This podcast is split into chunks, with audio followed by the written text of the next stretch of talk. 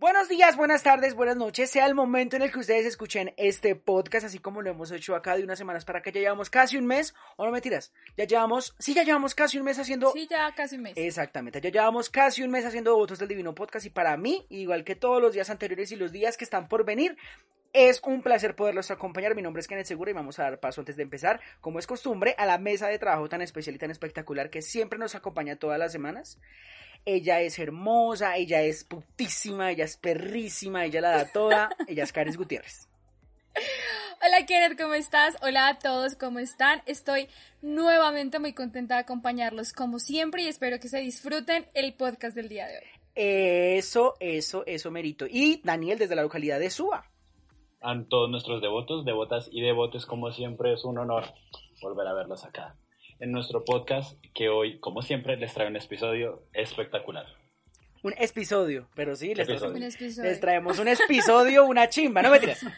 Increíble. Exactamente. Entonces, imagínense que están en una fiesta. Así estamos en una fiesta otra vez. Volvemos a una especie de película. No, pero eso es mejor una serie. Ese es el capítulo 3 de una serie y está a punto de ocurrir.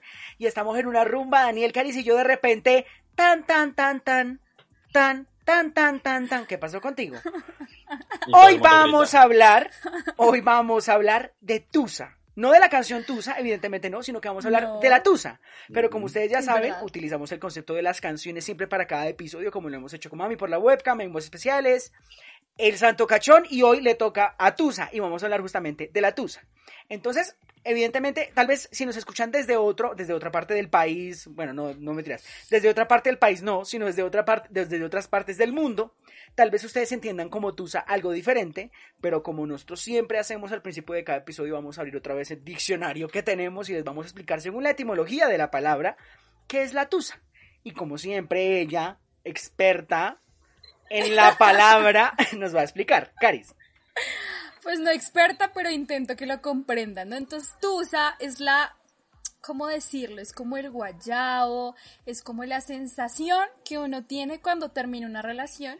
Terminó evidentemente mal, o bueno, también pudo haber terminado bien, pero sientes un dolor, un vacío, o simplemente pues extrañas a la persona. Ese proceso se llama Tusa. Esa- o sea, es decir, la tusa es el, es, es el dolor que va después de terminar una relación o terminar algún proceso mental, porque ya vamos a emplear un poco más el espectro, porque no, no es simplemente terminar de- de- después de haber terminado una relación el sufrimiento, sino que hay bastantes, bastantes características y bastantes. Hay un mundo por descubrir de la Tusa. Un En pocas mundo por palabras, descubrir. yo creo que podríamos resumir la tusa como eso que le da a las canciones tristes más valor.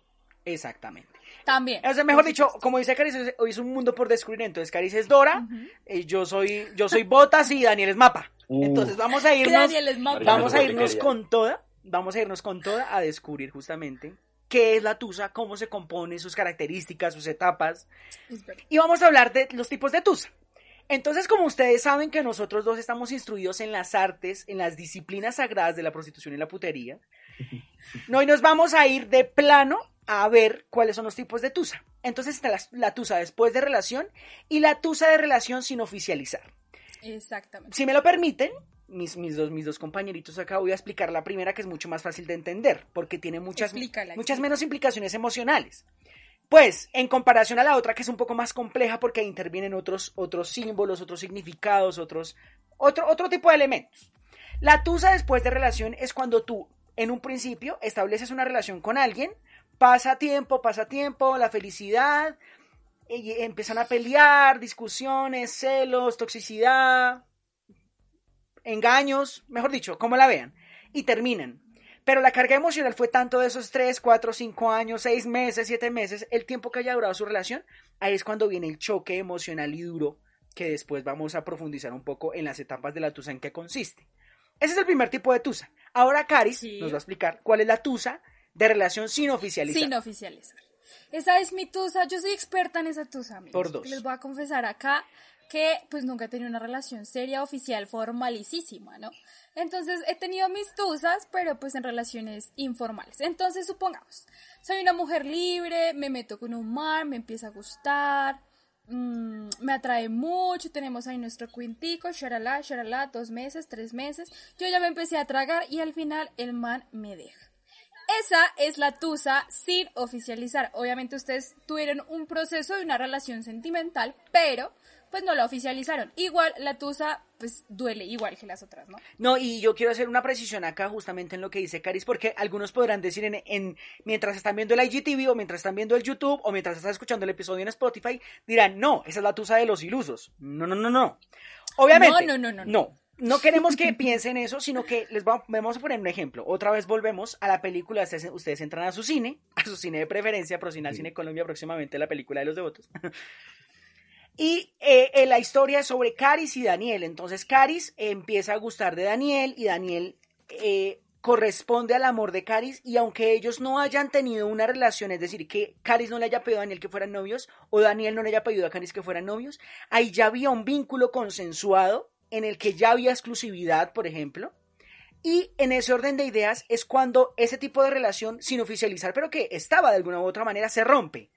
Es como ese tipo de amigo que tú tienes que dice, no, pues estamos juntos, pero no estamos oficializados. Pero es una relación muy profunda, muy compleja. Entonces imagínate si ese amigo terminara esa relación que aún no estaba oficializada, pero que tiene un background, pues acá bilingüe, es que hijo de madre tan bilingüe, tiene un background emocional muy complejo y muy amplio. Pongámoslo, pongámoslo así, es como el pre de una relación formal, pero igual, sí, o sea, por ser pre no le quita lo importante, Claro. ¿no? Estamos de acuerdo. Y es que yo siento que eso depende justamente del tipo de persona que tú seas, porque hemos hablado de eso Claro. varias ocasiones, ¿no? ¿Qué tipo de persona eres? ¿Qué tipo de, de relación, de relación estableces? Y es que hay personas que les toma mucho tiempo de, de dar el sí para ser novios. Sí, Y claro. ellos prefieren Hay personas que tienen que conocer mucho a, a su pareja, a su prospecto de pareja, pues para of- oficializar la cosa. A mí me parece perfecto. Sí, sí, No, sí. no, O sea, no, por está- ejemplo, hecho, está bastante bien hacerlo porque pues tengamos en cuenta que es una persona con la que no va a estar. Lo ideal no es lanzarse, sino conocerse y darse un tiempito bacano. exactamente. Un tiempito bacano, me gusta ese Un tiempito rico, un tiempito bacano, no. Y es que es que es eso. Porque, por ejemplo, hay personas, yo creo que la tusa sin oficializar le sucede mucho más a ese tipo de personas que yo voy a mencionar. Que es el tipo Sí. de persona que se, se toman mucho tiempo para poder oficializar una relación y ellos prefieren vivir millones de cosas antes de dar el sí. Pues yo no, yo particularmente no soy ese tipo de persona, yo soy tal vez la otra.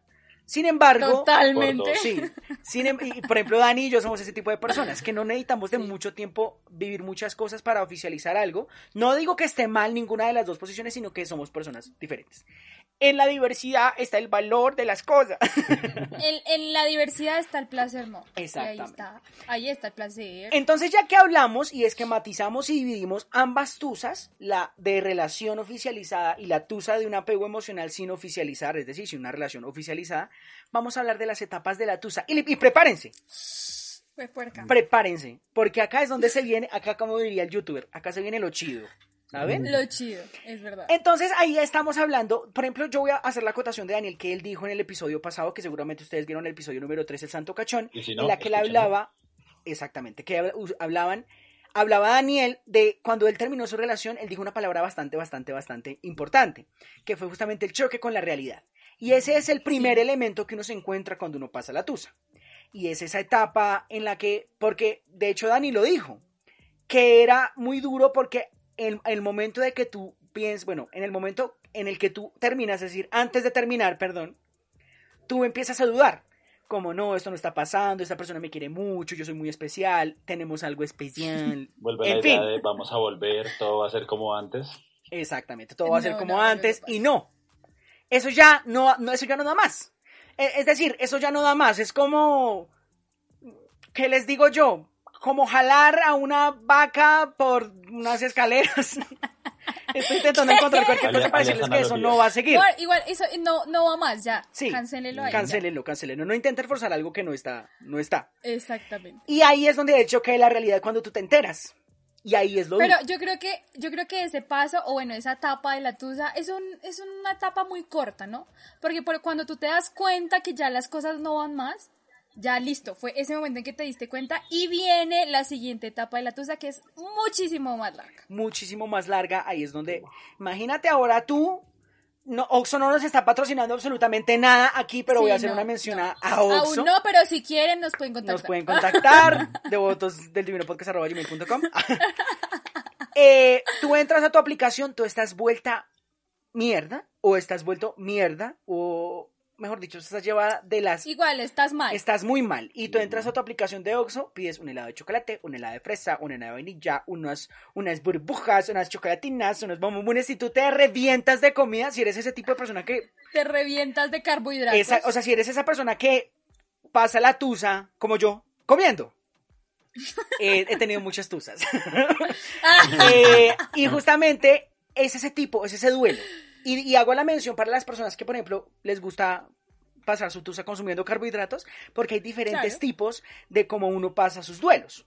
Por ejemplo, Sí, claro. y yo voy a hablar por Dani un momento, Dani me, lo, Dani me, Lo me aclarará si tengo razón o no tengo razón en esto que voy a decir, pero justamente, a diferencia de mí, Daniel pasa su tusa a los amigos, es decir, le, enca- le gusta Sí. pasar mucho más su tusa apoyado en sus amistades. Daniel ¿Cómo es eso? exterioriza su tusa. Él nos cuenta todos los días su dolor Todos interno. Y los nosotros días. como buenos amigos lo escuchamos. Sí, Exactamente. Pero quiero hacer una mención, todos los días.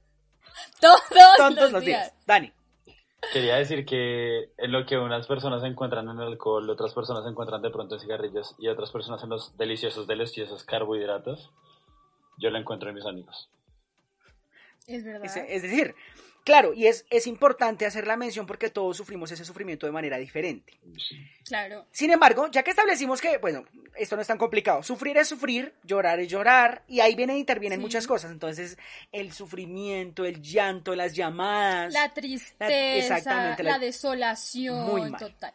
Y justamente, como ustedes saben que nosotros somos los devotos del divino, Somos una hermosa religión. somos una hermosa religión, todos somos devotos y el divino podcast es nuestro Dios. Hoy les traemos, Dios. hoy les traemos los siete pecados capitales de la tusa. Así. Acá, por favor, necesito que saquen hoja y lápiz y anoten lo que no tienen que hacer. Y por cada uno pagarán una penitencia. 15 Ave María Azotes. del divino. Y Azotes. del divino. Caris, ¿cuál es el primer pecado capital de la tusa? Amigo, Pero antes, que antes, este- antes de, de explicar, Ah, ¿qué- que ¿a qué nos referimos con, cap- pe- pe- con pecados capitales? Perdón. Yo creería que... a la- Bueno, ¿a qué nos referimos con...? Nada, Dale, Dani, dale. Ah. Yo creería que al hablar de un pecado capital deberíamos estar hablando de esto que todas las personas llevamos en nuestro interior, pero que no deberíamos cometer.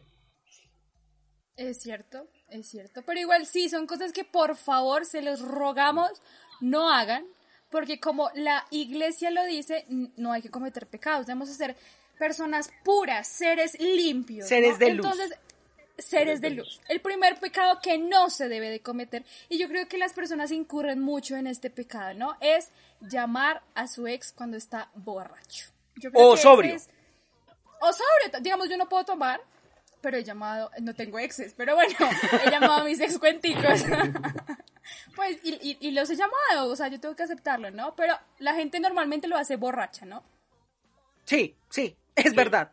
O sea, la gente lo hace borracha, pero porque es un, es un instinto, porque uno cuando está borracho está lelo y está bruto y no mide las Sí, consecuencias. claro, porque es que el, el alcohol desinhibe un montón de sentidos y entonces a ti te, se te olvida que te puso los cachos, que se acostó con tu mejor amiga, con tu prima, bueno, en fin. Y pues se te olvida que te hizo daño y tú lo llamas. O sea, ya para Es decir, llamar, para amigos, rogar no, o no llamar hagan eso. para madrear. Por favor, no llamen. No, y es que Pues desinhibe, desinhibe sentimientos como la dignidad, como el Sí, respeto claro, propio, el amor propio. orgullo. Porque el problema no está en marcarle al ex borracho, sino entendiendo las implicaciones, como yo lo hablamos, de la tusa, del sufrimiento. Tú vas a llamar esa a descargar emocionalmente todo el sufrimiento y todo lo, to- todo lo feo que tienes dentro de ti, seguramente como lo dice Daniel, eso va a estar traducido en insultos, en malas palabras, la tienes En chiquita, qué asco, te huele a pescado, qué horrible eres, o cosas así, tú no sabes qué tipo de persona, qué tipo de maldad tú tienes dentro Sí, de ti. total. Pues deja, amiga, deja tu, deja tus, di- ay, güey, perra, se me olvidó la, deja tu dignidad por el piso, total. por el piso. Entonces, primer pecado capital de la tusa, no, no, nunca, nunca, nunca no, jamás por favor, nunca. le vayas a marcar a tu ex borracho o sobrio si tu intención es de hacer descargos emocionales. Porque, por ejemplo, yo terminé con Caris y yo la llamo como decirle, eh, me debes 40 mil pesos del saco que te compré en Sara, por favor, me los devuelves, gracias. Esas llamadas están bien. No, yo no siento que esté. Yo siento que si tu pareja te debe dinero, estás en el total permiso de llamarlo y pedirle la plata. Obvio, pero pues no por Pero, pues, comprarle es un que- saco. Estás sufriendo, Sí, pero no estás pendeja. exactamente, Ah. Exactamente. Obvio, pero pues es que tú no me vas a llamar a decirme, me debes 3 millones de todos los regalos que Sí, te di. no, te Obvio, di". pero es que eso es otra cosa. Pero es que tú dijiste el Ajá. saco que te regalé. Ah, no, Sara, perdón, no, no, maricas, ¿me no. lo regalaste? No, sí, ¿sí ven? Yo soy la, yo soy la loca. Yo soy la, yo soy la tipa que llama borracha. No, por ejemplo, que, que ustedes se ven en una situación en la que ustedes necesitan un dinero que ustedes deliberadamente le prestaron a su pareja, como no sé, por Cobren, ejemplo, cobren. Para deuda. pegar una mensualidad, para pagar un semestre, bueno, lo que Total. sea. Si sus parejas préstamo, les deben los plata, sacos se devuelven. no, Los sacos se devuelven. no. Ah, Es que no. eh, si se los piden, Bueno, no, no, devuélvanselos, ya. pero orínenlo. Ah. Dejemos el, el primer pecado, pasemos al segundo, que también es igual que importante, de importante que el primero. Así que, Kenneth, ¿cuál es el, cuál es el segundo pecado? El segundo pecado, bueno, el segundo pecado capital de la tusa es, o sea, todos estamos locos en mayor o menor medida, todos tenemos un nivel de sanidad mental más o menos que otro tipo de personas, pero un factor común que tenemos en la tusa es justamente el uso de redes sociales con el objetivo de monitorear permanentemente en el proceso del sufrimiento a tu pareja. El mal ¿Por qué está mal eso? Exactamente. ¿Por qué está mal eso? Porque tú lo haces, pero el, ahí es cuando vuelve como ese sentimiento de remembrar cosas horribles en tu cabeza, o bueno, cosas hermosas que se están convirtiendo en este momento como en sentimientos más de sufrimiento, y tú lo que haces en ese momento es, es llenarte de más tristeza. O sea, este pecado capital no está enfocado a tu pareja o a hacerle la, la vida imposible a tu pareja, sino no te hagas la vida imposible a ti porque A Ve- ti, claro. ver redes sociales justamente permanente, bueno, justamente y permanentemente, te va a generar mucha más tristeza y tú no vas a tener la oportunidad de darte un respiro para poder superar ese sufrimiento. Caris, ¿tú qué piensas? No, te lastima mucho. O sea, yo creo que personas que empiecen hasta a estoquear a su expareja diciendo como a quién volvió a seguir, quién le está comentando las fotos. Imagínate que tú en tu relación, antes de terminar con esa persona, sospechabas que él, ella o, eh, bueno, esa persona, Ella, sí. eh, ella, pues se hablaba con su exnovia. Imagínate tú, termina la relación, está que, estolqueas a tu expareja y ves que volvió a seguir a la ex. Te empiezas a martillar la cabeza de una manera. No, cuando- Así que no lo hagas. O sea, si preferiblemente lo puedes bloquear, así les parezca inmaduro, bobo, infantil, pero es muchísimo mejor para que tu corazón se sane. Y por es que favor, es eso. Yo, yo quería decir como, por favor, por favor, no empiezan a poner sus carnadas de, Frases. De montar una historia, así tomarse una foto muy bonita, muy atractiva, o muy bonito, muy atractivo, o muy bonita y muy atractive, para que esa persona la vea. No se hagan ese daño, por favor.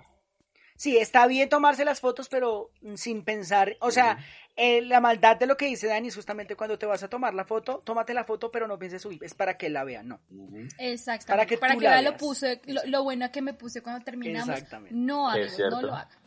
Exactamente. El tercer, pe- el tercer pecado capital de la tusa, el que vamos a hablar justamente y me parece súper importante, es, es el devolver los regalos.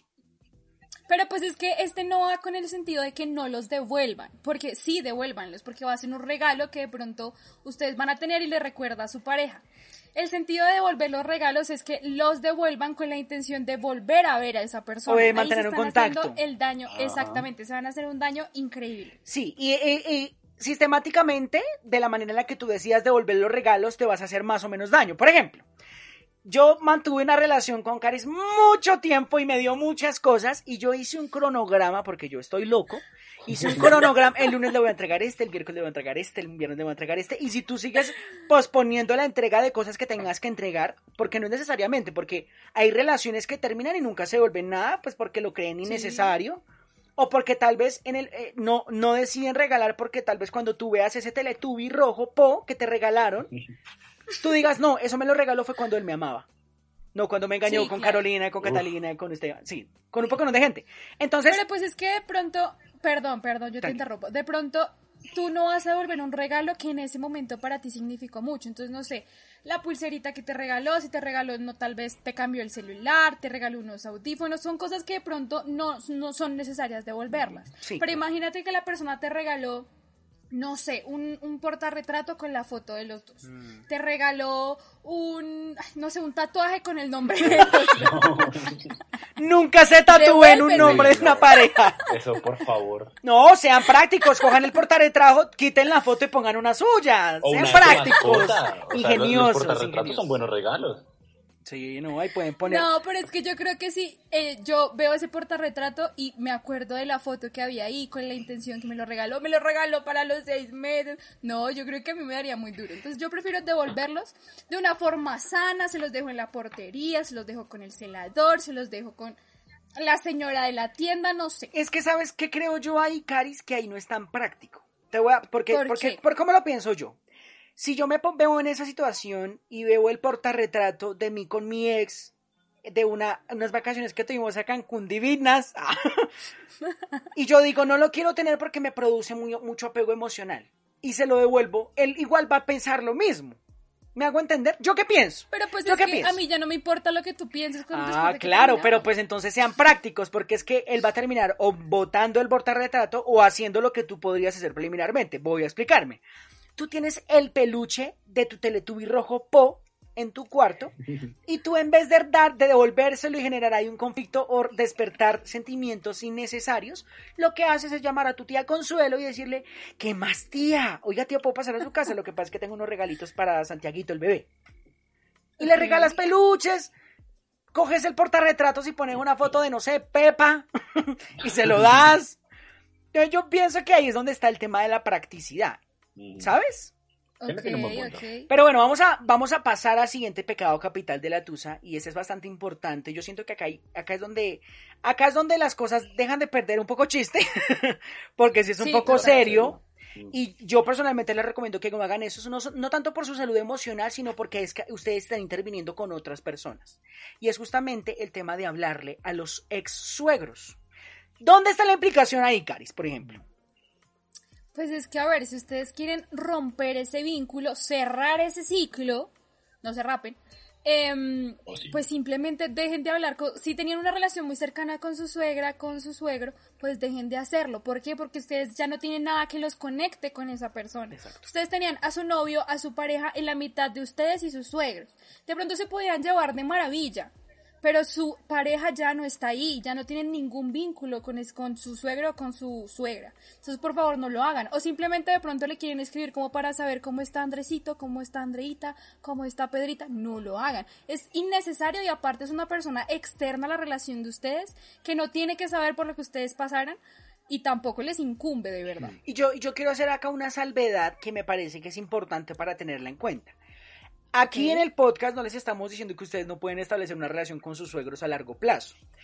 Puede que sí. Sin embargo, nosotros hablamos de que ustedes no tienen por qué hablarle a los ex suegros en momentos de sufrimiento cuando ustedes están llenos de odio, rencor y mucha tristeza dentro de ustedes, porque eso evidentemente va a generar primero que sus ex suegros, personas ancianas que ya han tenido mucho, baja- mucho bagaje en las áreas del amor, les diga a ustedes como, o que terminen de hablar contigo, te cuelguen y, y el papá le diga a la mamá, Consuelo, está loca, ¿no? Una cosa así.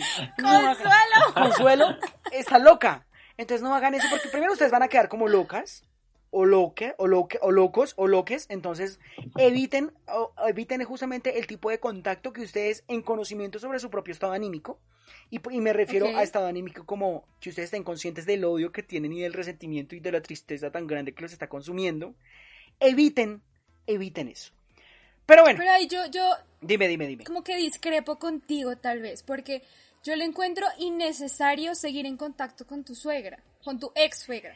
Puede ser la persona más perita en dulce de la vida, la que te hace galletas y te cose cucos, pero no, es innecesario tener esa, esa, esa relación. ¿Por qué? Porque ustedes, su, su- su suegra nunca se va a separar de su hijo, eventualmente, ¿no? O de su hija, bueno, de, de su expareja, ¿no? Entonces es una relación que siempre Claro. por decirlo así, digamos, yo fui novio de, de- novia de Kenneth, terminé con él, pero yo me llevo de maravilla con la mamá de Kenneth. No necesito seguir viendo a la mamá de Kenneth, ¿por qué? Porque obligatoriamente voy a seguir viendo a Kenneth. Imagínense, yo me llevo súper bien, ya pasaron tres años de la relación, voy a visitar a la mamá de Kenneth, Kenneth va a estar ahí porque es su hijo. Claro. O sea, a mí me parece totalmente innecesario llevar esa relación más allá. Yo, yo qué pienso, y como para, porque siento que no vamos a llegar a nada hablando de esta discusión. Yo, yo nunca he tenido ese escenario, nunca me he visto en una relación así, en la que hayamos tenido mucho tiempo y haya existido un lazo emocional muy fuerte con mi suegra o con mi suegro. Sin embargo, quiero hacer una salvedad acá, y es que existen tipos de relaciones, por ejemplo, yo no sé si ustedes se acuerdan, y para contarles a los devotos que están escuchando este podcast, nosotros una vez, un profesor de audiovisual, no voy a decir su nombre con, por, por evidentes, evidentes razones de respeto y privacidad, pero uno de esos profesores nos contó en una ocasión que, por ejemplo, su suegra, una de las suegras que, que él tuvo a lo largo de su vida, a él le pagó un semestre. Y por ejemplo, y no quiero hacer como... Saludos al profe. Saludos al profe, que lo amamos un resto. Con el corazón. Em, y es ese tipo de relaciones que existen diferentes tipos de circunstancialidades que hacen que, por ejemplo, tu suegra se convierta en alguien, alguien como tu papá o alguien como tu mamá. Y es real, eso, eso sucede. Que puede que se establezca un lazo así muy profundo contigo y tus suegros. Claro. Y, y, quiero hablarlo desde ese punto de vista porque es que hay a veces apegos tan grandes con tal vez posibles figuras paternas, ¿no? Como lo que estoy diciendo yo. Y es que se puede prestar también como para uno que, porque yo quiero, yo creo que eso también es sano. Por ejemplo, voy a poner acá un, un punto, un punto ya para seguir al siguiente pecado capital. Y es que es como decir que yo tuve una relación con Caris y yo me, me rodeé de los amigos y de las amistades de Caris por mucho tiempo y que yo haya terminado con Cari significa la terminación de las relaciones con sus amigos, que ellas son mis amigos, justamente. Y no, y, yo lo vi desde ese punto de vista. Yo a lo que, a lo que, en lo que sí estoy completamente en desacuerdo con hablar a los ojos es justamente en etapas de sufrimiento, de recién terminación, con el objetivo de ustedes meter cizaña o meter veneno, porque igual es una cosa un poco estúpida, un poco boba, porque los papás de tu novio siempre van a ser los papás de tu novio, siempre van a estar por encima de las, de las, de las, del montón de porquerías que tú les digas. Entonces, eh, eh, depende de muchas circunstancialidades, pero hagan siempre, siempre, siempre lo más sano. Para continuar, vamos a continuar con el siguiente pecado capital, que este sí, uy, este, cojan su, saquen de su cartuchera y con un resaltador, cójanlo así, con la rabia por su ego. Por favor. ¿Cuál es ese, Caris? Eh, yo creo que es el más complicado y es en el que uno se humilla más. Pero bueno, ya, ya les voy a contar porque para mí no me parece tanta humillación, pero es el pecado de rogar, de rogar por amor, rogar por atención, rogar por volver. Es un pecado imperdonable. Imperdonable. ¿Pero por qué? Oh, sí, no. Se me fue el hilo, me perdí. ¿Por qué? Precisamente porque aunque ustedes hayan terminado, o con esa persona o él haya terminado contigo o bueno, tu pareja haya terminado contigo, esa relación ya se terminó y ustedes ya decidieron terminarla. Si ustedes llegan con la intención de rogar, porque bueno, puedes llegar con la intención de volver, pero ustedes saben que esa persona no va a volver con ustedes, eso ya es rogar y eso es humillarse y saber que esa persona simplemente está tal vez no disfrutando, pero es como... Aunque puede pasar. Pues, también puede pasar, pero eso es una mala persona. Pero bueno, igual puede estar como, ay, me está rogando. O sea, no le alimenten el ego a esa persona, amigos, por favor. No, y lo que yo digo justamente es que cuando ustedes ruegan, digamos que ustedes terminan de una manera muy abrupta y muy salvaje y muy fea, que lamentamos. Como Kennedy y yo. Como Kennedy y yo, como Kennedy y yo, como Caris y yo. y es que ahí es donde... Yo le puse los cachos con Daniel, terminamos abruptamente. Abruptamente. Y ahí es donde está el detalle. Porque digamos que terminamos de alguna manera porque Caris quiso, porque Caris se mamó, porque Caris quiso otras dinámicas de su vida y en esas dinámicas no estaba yo. Y rogándole, lo único que yo estoy intentando hacer es como modificando esa nueva decisión que ella tomó en dejarme, en engañarme o lo que sea, porque ustedes tienen que entender que cuando una relación termina, termina. Y, y, y quiero hacer ese énfasis justo porque rogar solo significaría intentar cambiar una realidad que es inherente, inevitable, inconmensurable, inexplicable y todo lo sin que ustedes se puedan imaginar.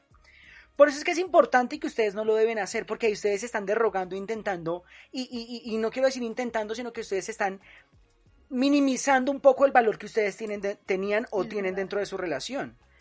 Aunque bueno, yo les iba a tocar un tema. A mí, me, o sea, obviamente es, es un poco eh, denso y es un poco eh, complicado que la persona empiece a rogarle a su expareja, pero también me parece increíble el amor que la persona que está rogando le tiene a la otra persona para saber que aunque terminaron, que aunque se hicieron daño, quiere volver a estar con esa persona. No me estoy justificando el hecho de que lo deban hacer, pero me parece el amor, el amor que se tiene en ese momento a, su pareja es increíble. Pero yo, quisiera, Dani, Dani. Qué pena, yo quería añadir que no necesariamente siempre es amor. como dijo cierta canción de aventura, no es amor. Daniel canta Lo horrible. Pues, que tú sientes se, Se llama obsesión. Quiero añadir que a Bueno, veces como las personas pueden pegarse mucho a estas personas por cómo las hacen sentir. Pero entonces muchas Sí. veces ruegan por no sentirse mal, sino por no sentirse solos. Y tienen que recordar que al rogar no solo se hacen daño a ustedes mismos, sino también pueden hacerle daño a esa persona. Sí, sí, sí, es correcto. Claro. Aunque yo quisiera, completamente válida la, la observación de Daniel, sin embargo, yo quería volver a la observación de Caris y decirles que sí. Que aunque entendemos que nosotros esquematizamos los siete pecados capitales, a veces uno peca por ignorante.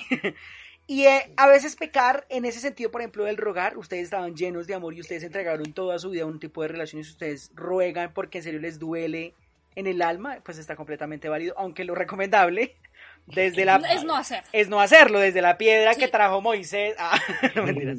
Sí, por favor. Pero con los mandamientos, pero bueno, que sería como. El pecado sería rogar, el mandamiento sería no rogar, en este caso. Exactamente. Vamos ahora. Pero bueno, podemos pasar, perdón, perdón, Tranqui, podemos tranqui. pasar al siguiente, al siguiente pecado, que a mí, yo creo que a las mujeres nos puede costar un poco más cumplirlo, ¿no? Pero es el hecho de hacer a tu ex enemigo público. ¿Qué piensas tú? Eh, imaginémonos entonces que vuelven ustedes, ustedes salen del cine, pasan dos semanas, vuelven al cine y está Cacería en el Oeste. y el protagonista soy yo. Soy yo el protagonista y mi enemigo público es mi ex. Y yo cuelgo vallas de se busca con o sin pipí, con o sin tetas. Lo pongo en todos los muros de todos los bares, cantinas, sitios, caballerías, herrerías de todo el oeste haciéndolo enemigo público, pero vamos a traducir eso al lenguaje actual. Cuando hablamos de hacer de tu ex enemigo público, estamos hablando de que, por ejemplo, yo tengo mi círculo de amigos, mi, mi, mi círculo familiar, y yo con Caris ya llevaba seis años de relación, y cuando terminamos, lo que yo hago es hablar mierda, pero mierda buena con mis amigos, mi familia, mis primos, mi trabajo, mis colegas, O sea, con todo el mundo. con la, la fila del tipo del banco que no te conoce, la persona que está al lado tuyo esperando a alguien en el avión, La que te vende la droga, la que te vende la cerveza, todo. todo, todo. Que, que tú recibes un rapi y tú dices, ay, gracias, mira que tengo un novio que es un hijo de puta. Ah, eso está mal, pero ¿por qué está mal, Caris? Pues porque primero están sembrando mucha cizaña y no solo en la persona que les hizo daño, sino en ustedes mismos. Exactamente. Están incrementando ese odio que ustedes tienen, o tal vez no odio, pero sí ese rencor o ese em, como dolor que ustedes tienen dentro de ustedes lo están incrementando muchísimo. Y aparte, imagínense ustedes van por la calle, vamos normal, bueno, Kenneth va por la calle, va con sus amiguitos normal, y yo llego de la nada, ¿no? Porque hay situaciones demasiado incómodas. El y mundo es muy pequeño. Entonces yo, el mundo es demasiado pequeño y puede pasar, entonces vamos así por la séptima, shalala, viene Kenneth con sus amigos y paso yo, imagínense ese momento. Y si Kenneth me hizo enemiga pública de todos sus amigos, sus amigos van a mirar como un cool. O la van, o y la van, a sentir como un recool. o la, o la escupen o de plano está mal. Aunque yo quiero Me golpean. Me pegan un tiro, ah, me apuñalan y qué tal. No. Eh, si, está- si estamos en localidades, no sé, como en Gativa. ah, Aranda y así. No, yo quiero hacer una salvedad justamente de lo válido que es la observación de Caris y que eso es una de las grandes consecuencias, sino que yo les voy a poner un ejemplo de la vida real. Yo tenía un amigo X, digamos que se llama, se llama Antonella, mi amiga. Hermoso nombre para un hombre. Perdón, amiga, amiga, amiga. Y ella terminó, eh, la primera vez que terminaba con su relación. Antonella mantiene un ritmo de relación en la que vuelve y termina, vuelve y termina, vuelve y termina, vuelve y termina, vuelve y termina, porque es ese tipo de persona. No vamos a hablar de qué tipo de persona es esa, pero ustedes, como yo, como Caris y como Daniel, sabemos qué tipo de relación es esa. Empieza por T y termina en óxico. Entonces, entonces, la primera vez que ella- ellos, ellas terminaron, eh, eh, eh, perdón, ellos, Antonella y su novio, ellos terminaron. Antonella se encargó de volver al novio, que se llamaba Matías, patito feo. encargó de hacerlo enemigo público y, uy, dijo tantas cosas. él- ella dijo de todo. Imagínense su cara cuando ustedes se den cuenta que esa no era la primera terminación y que esa relación iba para más largo. Imagínense ustedes el trabajo que tienen que hacer para convertir a ene- a ene- al enemigo público de su novio ahora en amigo público de todo su círculo familiar, de Claro, amistades, de todo. Complicadísimo. Entonces, amigas, amigas, amigos, amigues, sean muy astutos. Si ustedes van a volver enemigo público a su ex, eh, que estén seguros que va a ser su ex. Que ya terminaron. que ya terminaron. claro, porque si no, ustedes están MFT. Miando No, fuera el imagínate tú, tú hacer enemigo público a tu novio en tu familia, ¿no? Mal. Y que vuelvan. Imagínenselo y como, aparte que los papás son las personas más directas del mundo. cizañeras. Imagínense uno ahí almorzando. Ay, usted le puso los cachos a mi mijito. Imagínense ese escenario. Yo quedaría toda. Y ahí la culpa, sí, y ahí la culpa, obviamente, es de tu novio en el sentido de que la cagó haciéndote eso en el pasado, pero es culpa Pero tuya es ahora. tuya.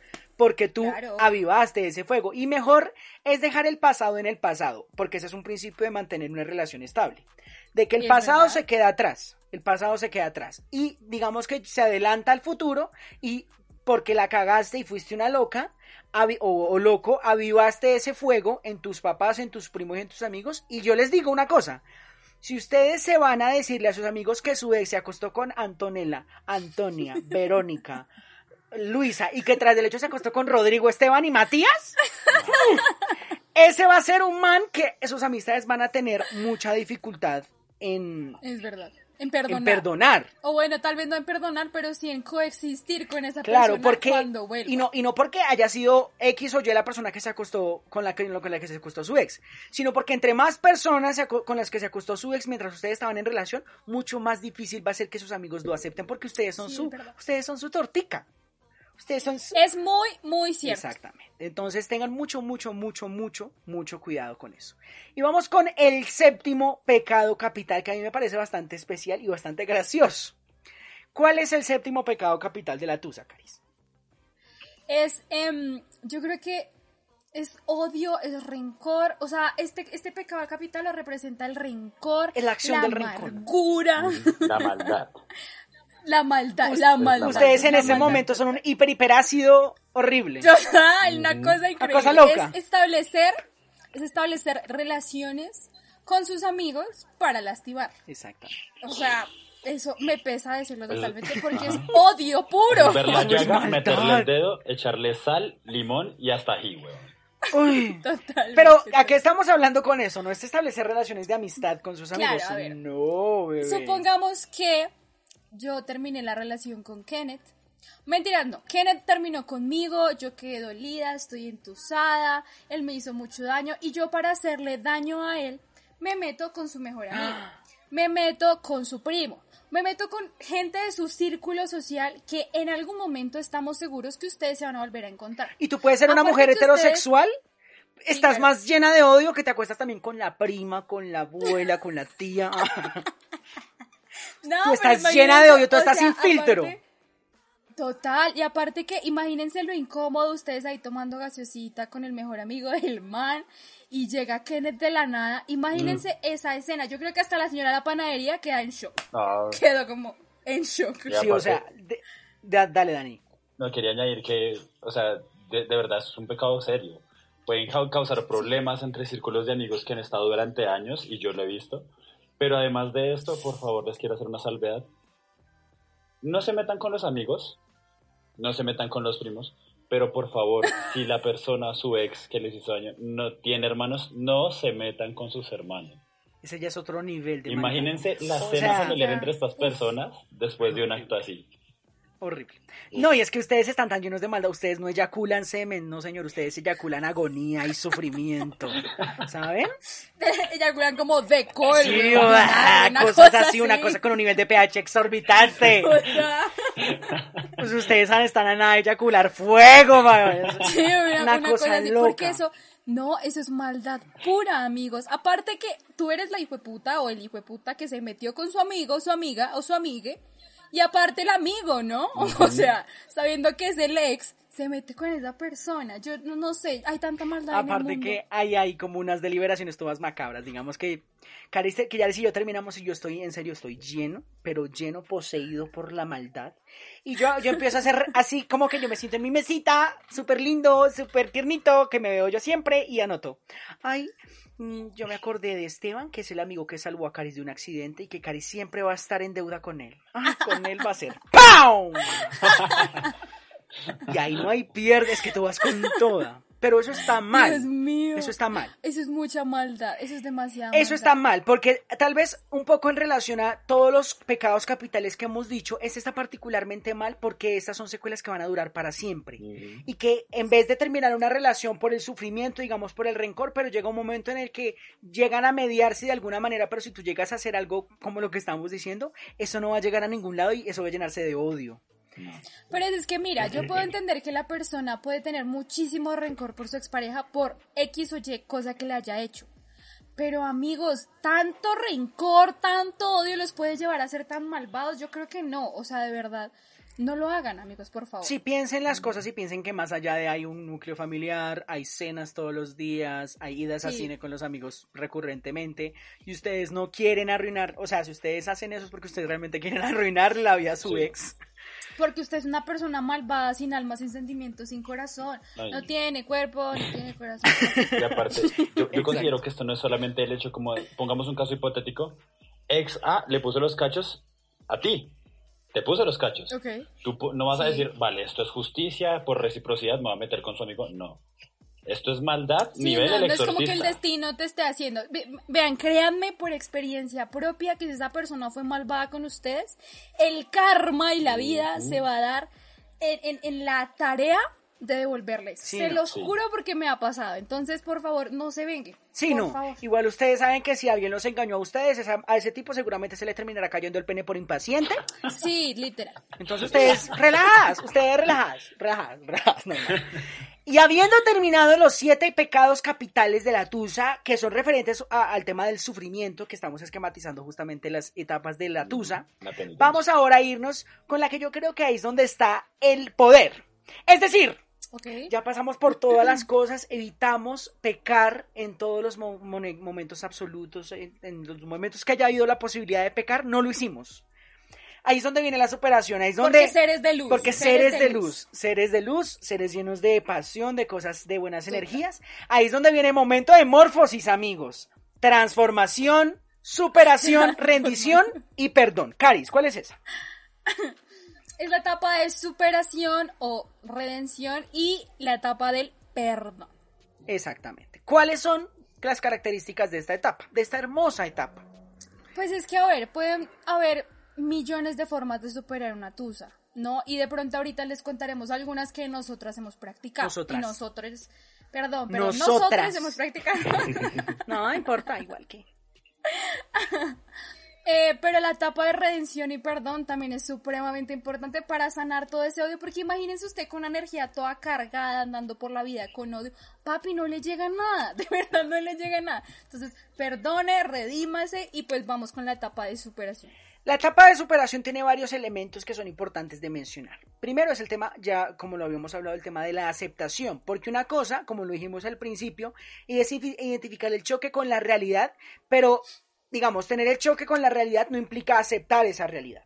Ya en el momento de superación, eso ya está hecho y ya identificaste, no solo, porque yo creo que justamente uno de, uno de los elementos de la tusa es la desidealización de la pareja.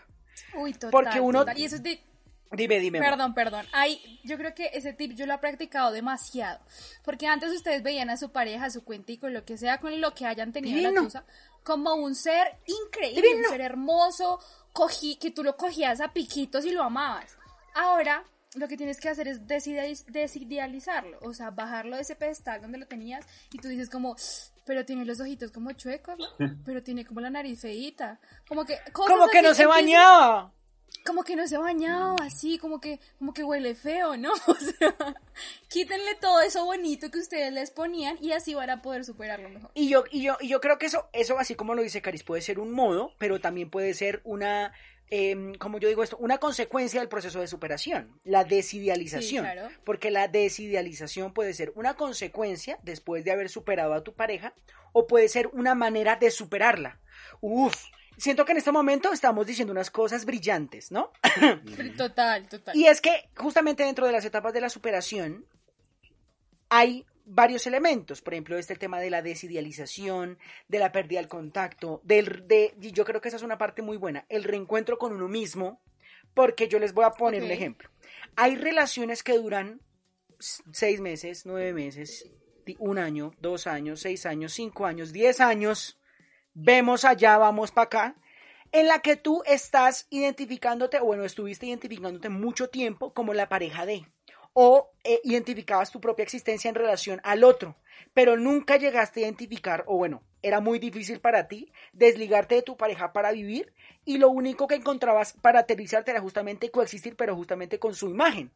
Entonces, en el momento en que tú superas una relación, está el reencuentro contigo. Y ahí, eso es, eso es bastante lindo. ¿Por qué?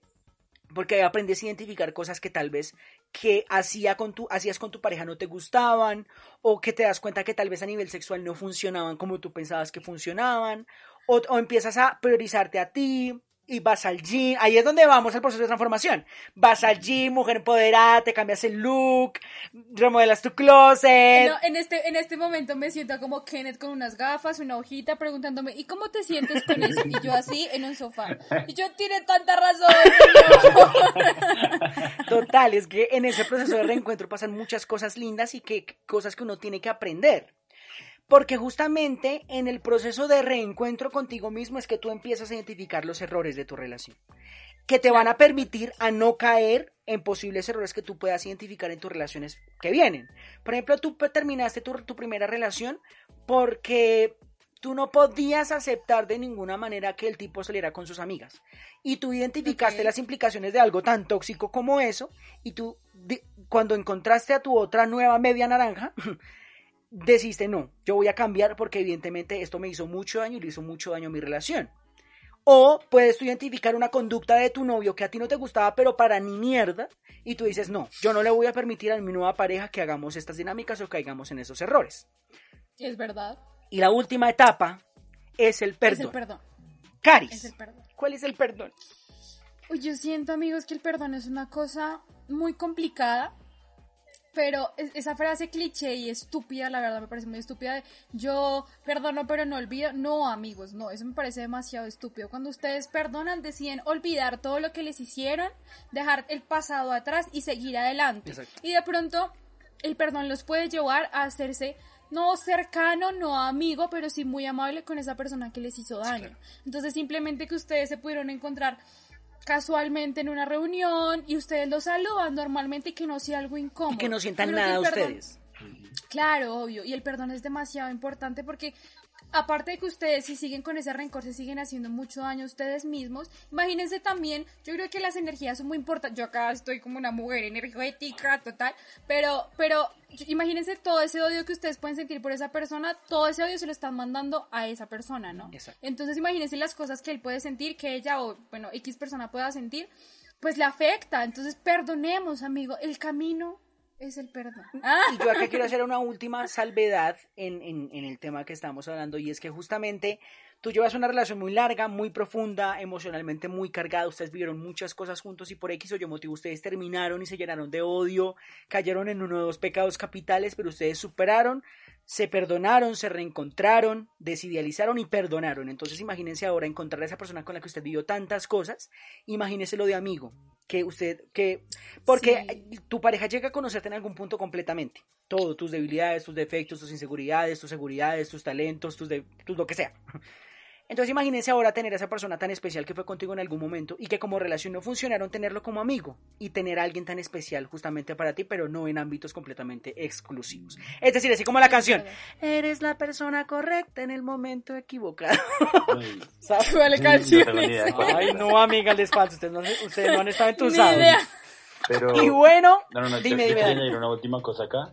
Y es de que así como la relación terminó, pudo haber terminado, pudo te- haber terminado mal, esta etapa representa un renacimiento de ustedes mismos.